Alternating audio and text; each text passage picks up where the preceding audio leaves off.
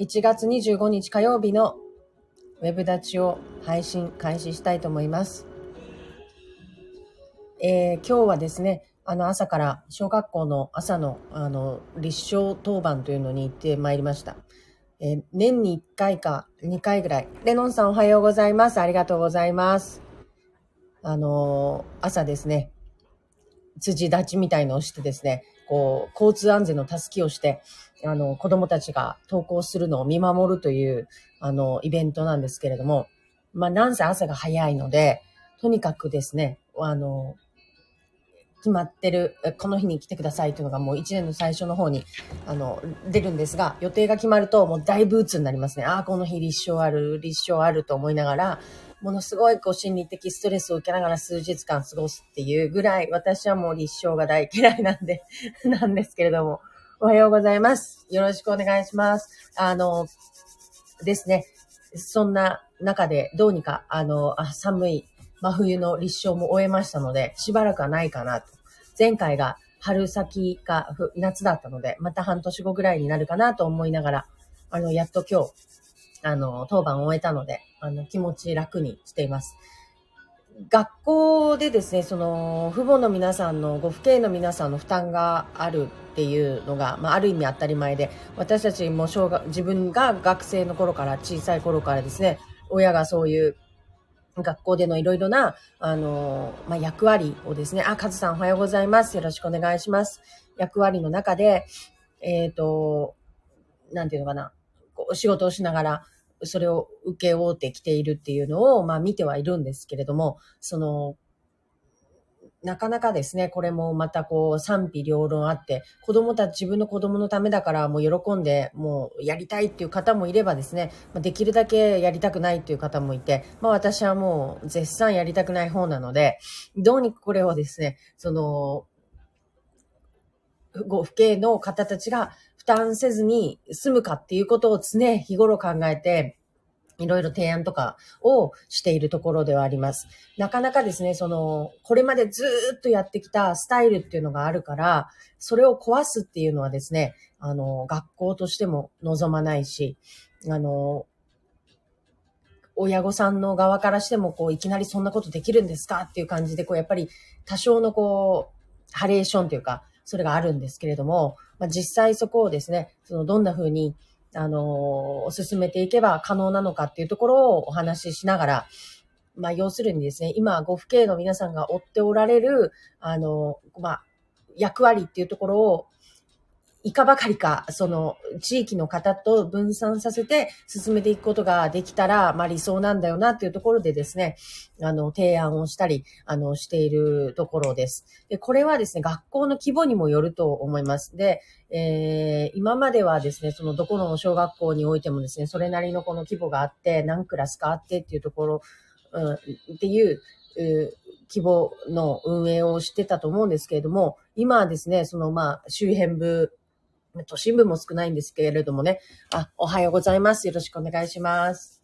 あの、学校、そのち、学校学校によってですね、もう規模が全然違いますね。もう大規模校もあれば、もう一クラスのところもあってと。そうなると、それでもですよ、その、等しく、あの、学校への負担っていうのが回ってきます。その PTA とかに入ってて、その、PTA 連合会みたいなのに入って、学校ごとに入るんですよね。そうすると、その何年に一回、その役割分担が回ってきますとかってなるんですが、あの、やっぱり小さい学校になると、その何年に一度の、その、役割が回ってくるっていうだけでも大きな負担になったりするんですよね。まあ、そこでですね、その今、あの、いろいろ考えなければならないところに立ってるのかなと思います。だから、今までと同じように、その、シピーレンみたいなものも運営していくことって難しいと思うんですよね。ですが、まあ、あんまりそこはなんか、こう、議論されてないような気がしていて、当たり前にこれは存続されて、あの、皆さんの負担、出していただく負担を当然のものとしてその運営されていきますみたいな何かこう偉そうな態度を感じるところがあって、いや、偉くはないし、別に偉そうにしてるわけじゃないんだろうけど、そのなんかこう、当たり前っていうものに対す、当たり前になっちゃってる。でも、じゃあ小さな学校への負担はどうなってるのかっていうところをしっかり考えてくれてるのかなっていう、うん、ところありますね。で、実際その私の学校のその、えっ、と、PTA 会長さんをされてる方とかは、その積極的にですね、その辺のことをこう、発言されてはいるんですが、それでもやっぱりこう、は？って感じでこう、あなんか、全然話にならなかったと言って帰ってきたりされるので、うん、なかなかその、同じ言語で話してるはずなんですが、規模感とかによって、そう、そこがですね、こう受け取れられ方が違ったりするでしょうし、まあ、何よりもまずやっぱりこれは当たり前に存続されていって叱るべきものだっていう、その前提に立っておられるから、うん、そこからこう出ていくであったりとか、あの、そもそもこの存在意義って何なんですかって投げかけられた時に考えたこともないので、あの、答える言葉を持っていないっていうようなことになるのかなっていうふうに思います。でもまあ、この先ですね、その、行政サービスもですし、こういったその学校単位での物事においてもそうですが、やっぱりその個々の一つ一つのあのケースに応じて対応を考えていかなければいけなくて、今までのようにマスに対するサービスとか、マスによる、えー、仕組みっていうものだけではもう運営がをしていくことができないんだと思います。で、例えばそのマスとそのパーソナルで分かりやすい例をとってみれば、その健康管理のところでの、その、例えばその長崎市で40歳になったら、がん検診をバーって受けられるマスに対するものなので、あの、40になったらもうとにかく全部来いっていう感じでやってるんですよね。で、これはこれですごく素晴らしいことだし、全然、あの、進めていっていただきたいものなんですが、なんだけども、その、個人の、その、ま、健康管理とかっていうことに関しても、おそらくも、もはやそういう感じで、こう、40になったから来いっていうようなことではなくなるんだろうなと、これからですね、思うんですね。つまり、その、もっと個人個人の、その、健康とか、その通院歴だったり、なんかいろんな情報が、あの、しっかりと管理されて、で、えー、そこに応じて、あの、こう、そその個人の、要するにそのデータに基づいた、あの、健康管理っていうのをもうちょっとこうパーソナルに寄せてやっていくようになるんだと思います。で、それがきっとその実現できるのはそのスマートなんとかスマートシティって言われてるようなその仕組みを使うことによってそれが可能になっていくとだから、その D、なんて言ってるんですか、DX だとか、その ICT 化とかなんかいろいろ言われてる、そのスマート化っていうやつの中で、スマート、あの、医療っていうその分野があって、その中でですね、おそらくそういった、その、パーソナルによった、あの、行政サービスっていうのが実現していくと。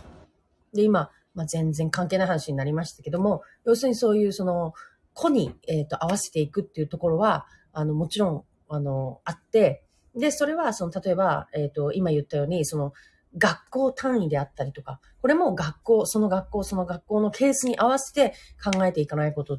考えていかなきゃいけないことでとかっていうのが、もう少しこう、あの、個別具体にやっていくっていう、その、スタイルがもう少しこう進むといいなと思います。というのも、その、私の学校の場合はですね、そのすごくちっちゃい学校でもう一クラスもないところで、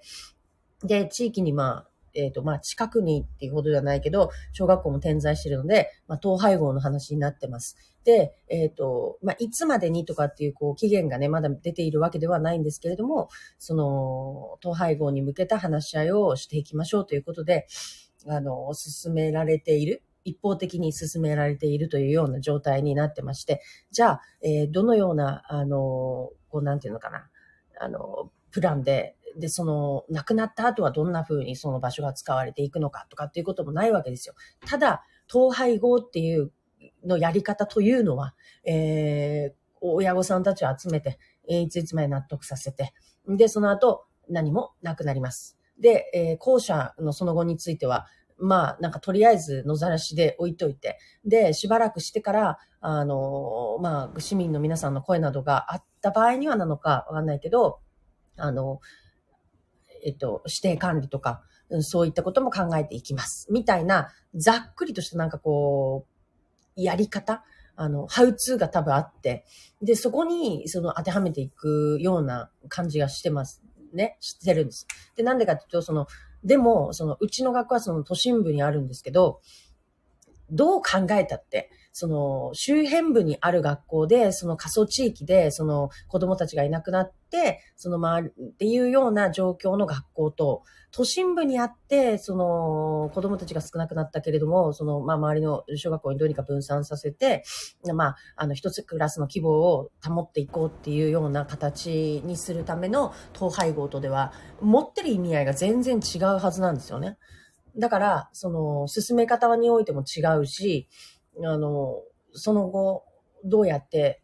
地域の中で用いていくかっていうところのお話とかもすごく大事になってくるし、いや、もちろん周辺部でも大事だけど、よりその重要になってくるんだけど、なぜかそこがその議論されない。とにかく、その、統廃後っていうのはまあ、こういう年間スケジュールで進んでいきますので、みたいな感じの、あの、まあ、年間スケジュールとは言わないんですけれども、こういう流れの中で進めていきますのでっていうところで、あの、枠にはめられている、型にはめられているっていうような、あの、意識が、意識、あの、か、うん、感じがあってですね。なので、やっぱり、その、今言ったように、その、個人個人に対するその行政サービスが本当にパーソナルな、あの、きめ細やかなものになっていくであろうし、それと同じように、その、団体に対するものに、のサービスとか、あの、今後の流れに関しても、やっぱり、えっ、ー、と、個々のケースっていうのを勘案した上で、個別でプランが立てていくべき。まあまあ、なんとかのべきとかって言うと良くないのかもしれないんですが、行った方がいいのになと思いながら。でもやっぱりこう、行政側としてはまあこういうふうな型があって、このマニュアルに沿って進めていきますっていうのが当たり前で、まあそこに沿っていっ行けばですね、行きさえすれば、いや、マニュアル通りやりましたからっていうことで多分ミスをしないっていうところなのかなと思うんですが、どうしてもそこにその価値を持ってしまうというか、あんまり個別にその考えてもらえない。っていうところで、その、えっ、ー、と、そこにいる人たちからは、やっぱり不満が起きる。っていう問題がですね、どうしても生じていくなと思いますので、あの、なんとも、もやもやするところなので、もう少しその、個別具体を考えるっていう、もう少し寄っていくっていう、なんかやり方をしないとですね、なかなかこう、満足感の高い、満足度の高い、最終的に統廃合になったとしても、そのプロセスに満足さえすれば、その、結果がね、その最初は反対だったけど、でもなんか途中すごい頑張ってくれたし、すごく納得をいく、その過程を踏んでくれたって思えば、うんと、いいんじゃないかなと。その、そこが、なんかこう、プロセスへの、その、なんていうのかな、思いとか、なんかその姿勢とかっていうところがですね、今あまりこう、重要視されていないような気がするので、まあなんか、あの、良いようになってほしいなと。多分そういうのって議会とかでいろいろ言われているんではないかなと思うんですけれども、全体としてこう取り組んでいくっていうのは難しいのかもしれないですね。で、ちょっと話が変わります。そんな感じのところで、私はその、まあ、とにかくその立証が嫌なので、あの、立証を親御さんの負担からどう取り除くかを常に、こう、PTA の中でですね、一応 PTA はあるので、あの、話しているっていうところです。あの、恵まれた環境でですね、周りにいっぱい企業さんも多い地域なので、ちょっと、まあ、そこはなんかこう、やりようがもしかしたらあるのかなと思ったりもしながら、ただ、その、それがですね、地域の負担になってしまったら、またその元も子もないことですので、こう、うまい妥結点っていうのを見つけることができたらいいなと思ったりしています。ということで、昨日ちょっとですね、その長崎新聞の 立証嫌ですよね。すごい嫌ですよね。これどうにかしたいですよね。もう本当になんか、あの、私、約束事が、その予定が事前に決まっているってだけでも、もう気が重いタイプなんで、友達と遊びに行くっていう楽しい予定ですら、うわー、あの日行かなきゃいけないとかっていうぐらいなんかこう、予定が嫌なんですよね。予定自体が嫌なんですよ。その人が嫌とかじゃ全然なくてすごく楽しみだし、行ったら楽しいんだけど、その予定が埋まっているっていう事実っていうか、そのこと自体が嫌で、だから立証なんてもう特にもうそもそもが嫌なので、もうたまらなく嫌なんです。もう1ヶ月前から嫌なんですよ。うわー、あの日朝起きて行かなきゃいけないとか、しかも今日なんて超寒い日だったので、もう行きたくないにも程があるじゃないですか。まあだけどこれをなんかこう、当たり前の親の負担ってまあそれも美しいんだけど、もうちょっとこう、すっごくこの嫌な私みたいな人もいるっていうところを考えてもいいのかなっていう、なんかね、ところもあるかなって思います。それで、それがもしその地域の、その、方たち、あの、とね、うまく融合するようなプランが出る、話し合いまでなんか出る感じがするんですよ。あのね、連合自治あ自治会長の方々とかね、となんかお話ししながら、なんかこう、うまいやり方っていうのがもうちょっとこう軽くなるようなやり方があるんじゃないかなっていうのような気もしていて、あとその地域のこの企業さんの中ではその辻立ちみたいな、辻立ちじゃないですけど、その朝、なんかこう、道路に立ってたりする人たちがいるところとかもあったりするので、なんかそことね、うまくやったりできないかなとか、うん、なんか企業の CSR に訴えて、こう、街の子供たちを見守っていますみたいなことをやってみませんかとかって提案してみるとか。で、なんかね、なんかいろいろよくわかんないですけど、うん、もうちょっとこう、地域のおじちゃん、おばちゃんとか、や、その企業の方たちとか、まあ、なんかいろいろお話をしてみて、そのみんなで子供たちを守り育てていくっていう、その地域で子供を育てるっていうのはすごくいいと思うんですよね。その親だけが子育てをしろっていう、なんかまだまだそういう、あの、なんていうのかな、メンタリティじゃないけど、追わされる部分があると思うんですが、その、この間もそ学生にですね、来ていただいて、あの、何でしたっけ？議員インターンシップをやった時に、確かなんかこう、出生率が上がるような、その子育てしやすい街みたいなのをテーマにして、その彼らが調べたんですよ。その時に、そのまあ、なんか子育てがしやすい国として有名な、その例えば北欧、フィンランドだなんだらかんだらみたいなところっていうのはやっぱりこう、子育てに対する意識が、その家庭で育てる、親が育てるっていうんじゃなく、こう、アンケートを取るとですよ、地域が育てるっていうところに一番こう、何十、78%ぐらいの、え、すごい、こんなに地域で育てちゃうのぐらいの勢いでですね、その地域で子供を育てていくんだよっていう意識がもう醸成されてるんだっていうのが結果をとして、あの、見たデータがあったんですね。だけど、日本はまあそうじゃないので、やっぱりこう、地域でっていうよりかは、やっぱりこう、各ご家庭で、あの、見てくださいと。で、その、安倍さん、安倍内閣の時に、特に、その、あれでしたよね。あの、学習に関してとかも、もう学校ではなく、やっぱり家庭で見ていくっていう方針転換みたいな、なんか若干の方針転換があったとかってなんか聞いてて、で、それはそれで先生たちのその負担を軽くするためには絶対必要なことだなって思うので、あの、絶対というか、その全てを、その、あ、だから極端なんだと思うんですよ。要するに、じゃあ家庭なんだから家庭が全部やれなのか、その、学校が勉強教えるとこなんだから、もう1から10まで学校がやれ、みたいな風になってしまったり、その、白か黒かじゃないんですが、その、そこのなんかこう、ああ、いいですね。君は高齢地区なので民生委員さんがうじゃうじゃいて助かってます。そうそうそう。そういう地域の力と一緒にこう合わさってやるべきで、その、負担割合みたいなのが、どこどこ100%とか、なんかすごい極端に高いとかっていうのだと、やっぱりそれってすごく重いから、みんなでその負担割合を同じぐらいにして、この、みんなでやっていくっていうスタイルが最も望ましいんだと思うんですけどね。なかなか、その、じゃあ家庭は家庭で親なんだから育てなさいよとか、親なんだからみたいなこと言われたりとか、これはもう実の親からすら言われますからね。あんた親のくせにみたいな。いやー、そうなんだけどさっていう。まあ、わかるんですけどね。だからまあ、その身近なところに敵はいるのでね、気をつけていかなきゃいけないなと思うんですが、その、じゃあ親だから100%その自分のことを犠牲にしてまで全部子供にもう100%投入したからといって、じゃあそれがその子供にとって幸せなのかっていうと私はそうじゃないと思うんですね。それはまあこれはもう私の考えでしかないから本当なのかどうかわからないですが、あんたのためにここまでやったのにとかって言われたって、もう迷惑でしかないじゃないですか、その大人になってから。あんたなんで私の思った通りに育たんやったって言われたって、もうしょうがないですもんね。あのもう本当に勝手に育ってほしい。本当に勝手に子供には育ってほしいなと思ってる次第です。なので、もう本当にみんなで地域の皆さんと一緒に育てたい。私は一人で育てたくない。みんなで育てたい。地域の皆さんと、あのね、いろんな方たちと共に、そのもうみんな子供たちを育てていくっていうその感じでね、あの、守っていくっていう方にした方がね、その家庭が全部その子供を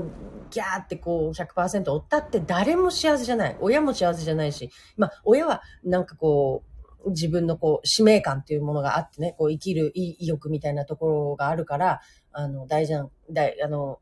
頑張れる人もいるかもしれないんですけど、そうじゃない人もいいますしね。で、子供は子供でそんな負担ガーってかけられても、ちょっとこう自分の生きたい人生とかっていうところに対して、何か疑問を持ったりもしますし、みんなでこう、のびのびと、あの、やっていけるような、あの、空気っていうのを、その地域で子供を育てていくっていうのをですね、何かうまくできないかなと思いましてですね。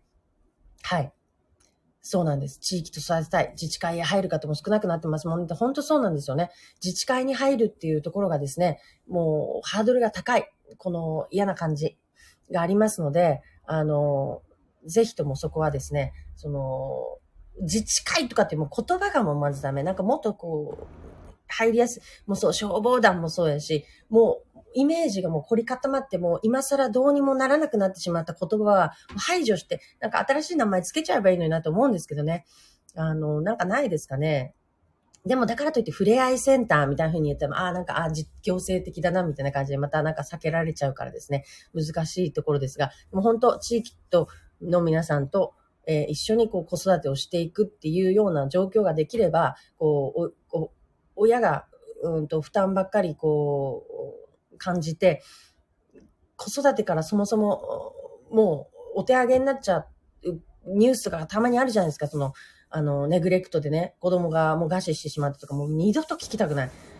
二度と聞きたくないんだけど、あれは私一方的に親を責める気になれないんですよね。あの、自分もどっかで一歩間違ってたらそうなったかもしれない可能性を感じるというか、その、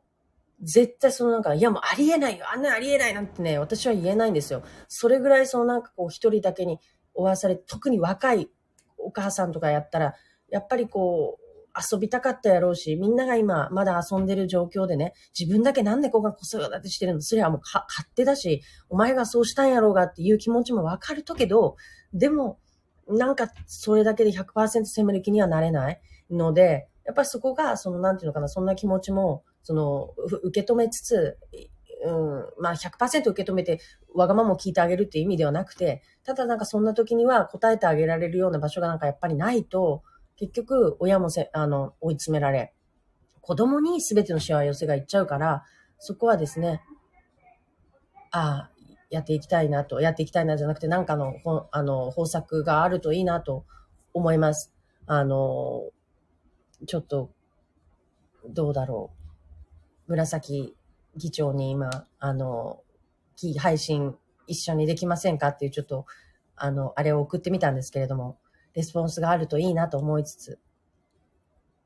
こんあの、紫議長はですね、大村の、大村市議会の議長さんで、なんと、まだ、42歳ですよね。あおはようございますこれどうなって おはよう。あ、おはようございます。どうも。すごい、おはようございます。初めての配信ですよ。ほんまやな。今日は今から、どちらへ、今からどちらへあ、今からちょっとあの、その、それこそ地域のちょっと、あの、通学路みたいなとこ、ま、見て回ろうかなって。偉いですね。まさにですね、その地域の人たちが、こう、子供たちを育んでいくっていうか見守っていくっていうことですよね。そうね。本当に。いやいや、なかなかほら、うん、議長でこうわ、わちゃわちゃな公務が多かったので、はい、あんまり地元とか歩いたりとかができてなかったので、ちょっとまあ散歩というか自分のウォーキングも兼ねてというところで。はいはいはい。はい。そしたら、今から、車降りていこうかなとしてたら、動画配信して。いや、さすがですね。で、なんかもうちょいちょいこう、やっぱ道路の状況とかもしっかりこうチェックされてるじゃないですか。実際に歩いてっていう。うん。いや、えら、偉すぎますよ。人からつつけて対処した方がいいじゃん。ほら、あなたと一緒でさ、受け身の仕事って嫌じゃん。嫌です、嫌です。言われて動くの嫌ですよね。言われて動くのさ、なんかドキッてしちゃうじゃない。だったら自分で先に見つけてさ、いや、素晴らしい。いや、そうです。その選定っていうのがなかなかできないんですよね、でも。本当年齢が上がれば上がるほど。あ、そうかなどうですかね。ダメね。昔から多分自分のパーソナリティなのか知んないけど、言われる、人から言われて動くの嫌だからさ。嫌ですね。いや、本当ですよ。わかります。だったら自分で見つけて、点検して見つけて、自分から言う、責任言って解決するよっていう。でもそれ多分政治家としては多分ダメなんでしょうけどね、それってね。え、そうなんですか？政治家って多分あれでしょう。多分人から言われたことをパッてすぐ最短で解決してる方が、やった感が出るやった感は出ます、やった感は。出るじゃない。はいはい。だって僕の場合やった感出ないじゃん。勝手に。勝手にね、もう勝手に自分で言って。いや、でもですよ。でもそのタイムラグが短いってことだから、その良くなるまでのスパンがですよ。だから絶対その先手を打っていく方が、あの、いいと思うんですよね。まあね、それはそうなんだけどね。そうですね。議長は朝からパワフルですよ。朝ごはん食べてないっつうんだよ。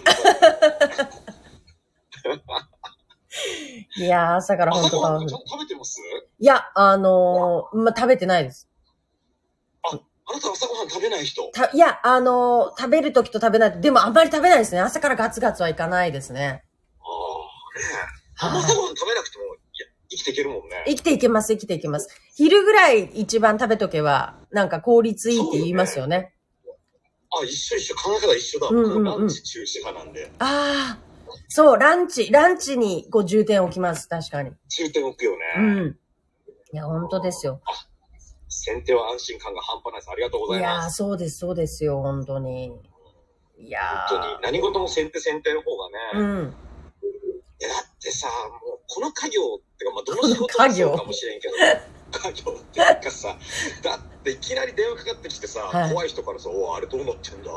いや、ちょっとちょっと、今誰なのか分かっちゃったんですけど、今。おい。っ てねえ。このこの業界さ怖い人いっぱいいるわけですよおい。いやいや。紫あれはどうなったんだ？そうですね。それがあると怖いですね。半沢直樹の8時に、ね、9時20分ぐらい出てきそうなさ。あ、そうそうそう。すごい圧の方いっぱいいますからね。そういう人たちしかいないからさ、いや、もうあれ終わってますよ、みたいな。もう調べておきましたよ。そうそう、先手っていうか、先に動かないと本当怒りがこう増幅していきますからね。そうそうそう。なんかあれもこれもついでに1個の案件がさ、なんか2つも3つもあれはどうなったんだ、これはどうなったんだ、あれはどうなのみたいな。いや、なんか、いや、最近、その、中村健議も分かってきたみたいで、もうあれは社長だと思った方がいいと。あの、だからもう、すべてその、なんていうのかな、しっかりと先んじて報告していくっていうこの姿勢がもうで一番大事になるっていうことで。いやー、仕事のできるできないとかじゃないね。うんうん、なんか、あのー、ほら、一個だけ先回りしとけば、はい、他の4つ5つしなくて済むっていう効率化、自分の効率化が図れるね。ああ、まあそうですね、そうですね、本当ですね。本当に。えー、いつも何 ?8 時半から9時ぐらいまでされてる、はい、そうですよ。もう一人でこう画面に向かって喋り続けるんですよ。でもいいですね。こう優しい方がいっぱいコメントくださって。そうですね。なんか、なんだかんだで続けられてるので、うん。あいや、本当いいですよ。あの、いやちょうどいつもねなんかこう出勤したり、議会についてこうなんかこう打ち合わせが始まるところだったから、はい、でも今日はちょっとそれがなかったのでなるほど。入れてよかった。いやいやぜひぜひ。約束果たせました。いや果たせました。もういつでも来てください本当に。あの本来これ長な中村健議がねジョインしなきゃいけないはずなんですけど、うん、中村健議全然ジョインする気ないんで。ああそうなんだ。なんで？なんで？いや、多分、喧嘩になるんですよ、これやってても。喧嘩になっちゃいいじゃん。喧嘩見せたらいいじゃん。県議と喧嘩するお姉さんみたいな感じでいいじゃない。いや、なんか多分、朝からこう、なんであがんこと言ってみたいな感じになったりするので、一日がのスタート。朝からそういうのをやるからた、なんか活気づくじゃん。朝から生テレビみたいになっちゃうんで。おててサロンさんが朝からパワーいただいてますっていう、多分、ねえ。いや、本当ですよ。本当に。に。東長崎でですね、ねはい。あの、頑張っておられる開店前にこんなの聞いてどうするんですかね、本当 すいません、本当。いやでも毎日話すネタがなかなかなくてですね、もう大体人の悪口言ってますけど。最低だな、俺。本当に最低だな。で、なんか、こね、落語みたいに、こう、小話の一つや二つでもされたらよろしいじゃない？小話？まあ、難しいですね。だからまあでも、なんだかんだ喋ってるので、なんかあるんでしょうね、とりあえずは。私が見てきた、はい。なんか動物園県議会トークとかさ。何ですか？なんかほら、猛獣ばっかり見てるわけじゃないですか。猛獣ばっかり見てますね。ねうん。だからその猛獣、こんな人たちいたよって、今日はこんな動物についてご紹介しますみたいな感じで。でも名前出しちゃダメよ。県議会議員さん、名前出しちゃダメだけど、ある猛獣はね、みたいな。こんな猛獣がいるよ、みたいな。この話になったら急にブチギレ出しましたね。いや、でもなんかどっかでこう、バレるんでしょうね、おそらく。バレるね。100%バレますね。うん、バレますね。いや、本当ですよ。本当にね。ねもう、あれじゃないですか、もうあの、大村はね、今もう、辻の方でも活気づいて、活動がなさ、あの、辻立ちもね。何の話をするかその物騒な話をするわけ。も物騒な、物騒なネタぶち込んでくるわね、本当に。いや、やっぱそこをね、聞かないと、かなと思いまして。まあまあまあ、あの、頑張って皆さんやってらっしゃる。やってらっしゃいますね。いやいやいや。やってらっしますね。そうですね。事前運動と言われながらも。あれだね、はい、なんかこう、論点っていうか、はい、ね、まあ本当高田社長もおっしゃってたけど、こう、両名がお互いドリドリーム、ドリーミー、ドリーミーななんかディスカッションがもうちょっと湧くといいね。ああ、なるほどですね。なるほど、なるほど。うん、今はもう本当、うん、まあ確かにこの時期のさ、首長戦って、なんかあれなのかな、やっぱコロナ対策とかってすごい現実的なところになっちゃうでしょうけど、でしょうけどね。ところになるんだろうけどさ、それもしつつ、なんかやっぱり、本当この長崎とか、西九州とか、あるいはもう本当に、うん、東アジアとの話とかも含めてね。うんうんうん確かに西九州はいいですね、西九州のくくりは。だって長崎空港からもう空飛ぶ車ガンガン飛ばしてね、うん、もう温泉ガンガン長崎空港、ごめん、地元だから言うけど、長崎空港拠点に考えたらさ、うんうん、どんだけ豊富な温泉行けるのこの、この空港からと思うね。温泉。なるほど。嬉野も竹雄も島原もさ、はいはいはい、温泉小浜もさ。ああ、そうですね。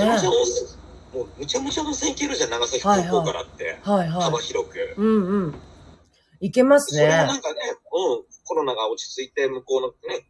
アジアの方々が来ていただいた時に空飛ぶ車でガンガン行けちゃうみたいなさ、うん、一度の来日で複数の温泉体験できちゃうよとかさ。ですね。確かに本当そうだ。言われてみたら。なんかなんか長崎で温泉とかってイメージとかってあんま湧かないかもしれないけど、はいはいはい、長崎空港からすっげえ温泉行けんだぜ、みたいな。うまいもの食えんだぜ、みたいな。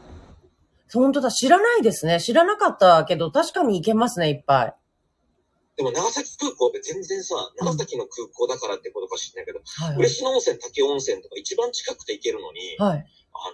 全然嬉野温泉、滝温泉の看板とかさ、はい、なんかあの、紹介のやつないもんね、広告でね。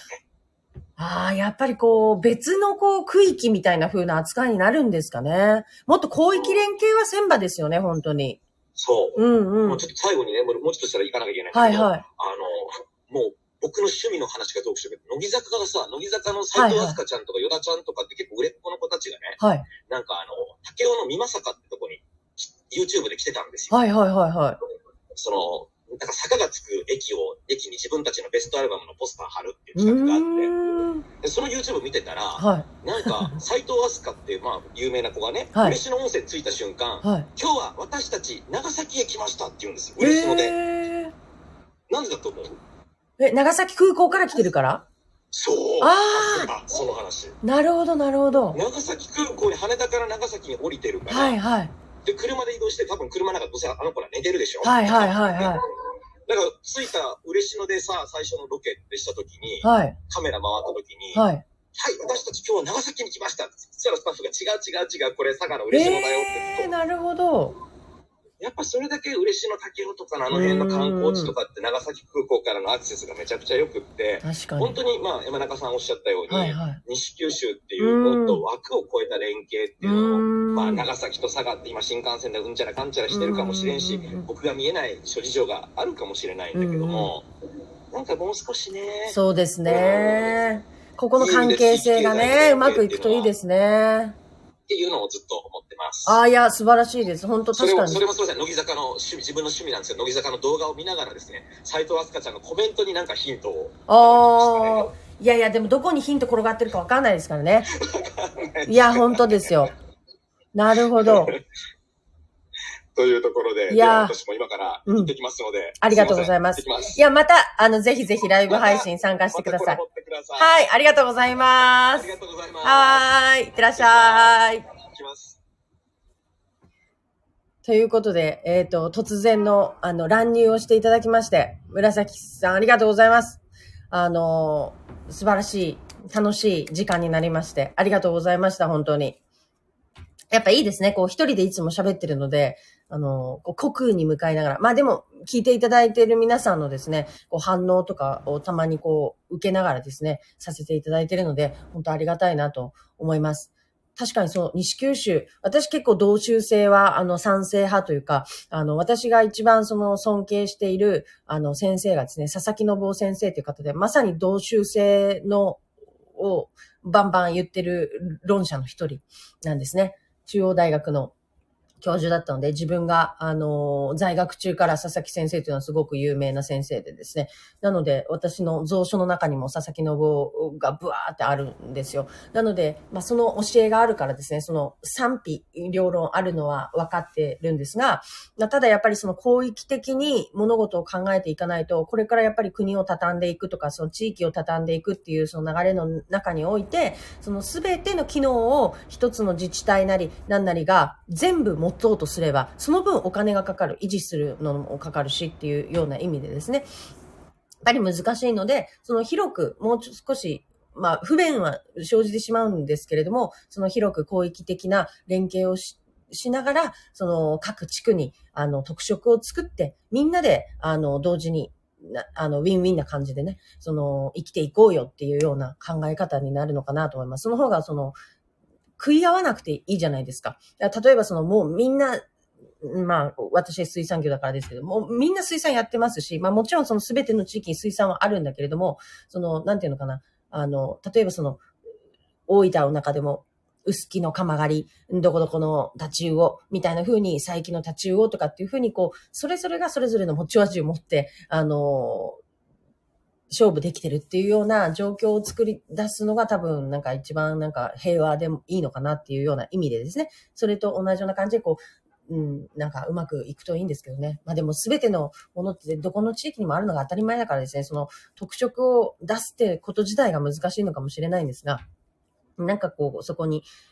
あの、味をつけていくっていうか、カラーっていうのを持たせていく。でも、ど、あの、私がすごく好きな、あの、社長さんが言ってたけど、長崎っていうのはやっぱり、ロマンティックな街だから、そのロマンティックっていうのを一つカラーにするといいのかもねっていうようなことをおっしゃっててですね、すごく、あの、納得をしたところがあります。なので、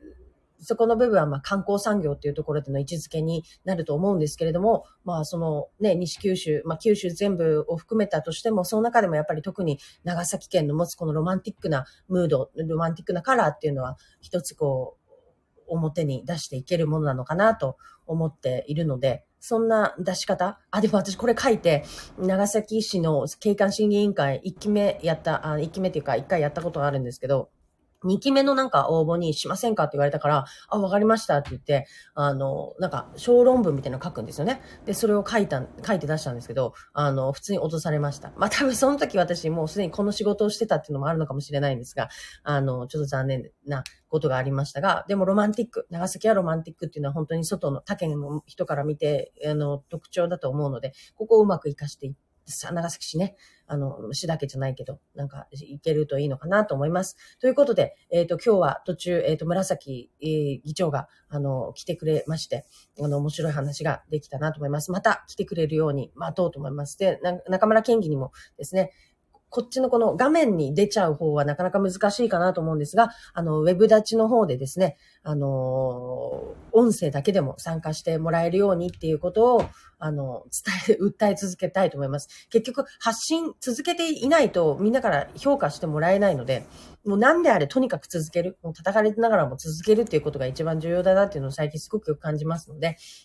あの、いや、やりましたずっとやってきましたみたいなことをね、あの、言えるように、あの、まあ、お話しする内容は程度が低いんですけれども、あの、毎日毎日、あの、コツコツ継続してやっていきたいと思いますので、よろしくお願いします。あ、いつもありがとうございます。あの、楽しかったですと言っていただいて、あの、よかったです。あの、また、あの、別の方とかにも声を一応かけてみたいと思いますので、はい。権利も出てきてほしいですねって、本当そうですね。権利が出てこないとですね、なかなかおかしいので、あのそもそもなんで秘書がやってんだみたいな話になってんだ、なってるのでですね、あの、出てきてもらえるようにしたいと思います。えっ、ー、と、長崎県議会は今日も臨時議会が行われていて、午前中、あの、まあ、おそらくコロナ関係のこととか、あの、お話しされていると思います。今日、昨日行われた委員会のこととかをですね、お伝えしようと思ってたんですけれども、あの、把握しきれてなかったので、また明日、あさって、あ、そっか、でも明日もですね、臨時議会というか、今度は離島半島委員会という各委員会に分かれての議論があります。もう皆さん忙しくですね、されておりますので、どうぞ応援してあげてください。ということで、えっ、ー、と、今日も、あの、朝からお付き合いいただきまして、ありがとうございました。また、あのー、明日も、あの、8時半から配信してますので、えっ、ー、と、お時間許されましたら、ぜひ、お集まりください。ということでありがとうございました。また明日もよろしくお願いします。あ、お疲れ様でした。ありがとうございます。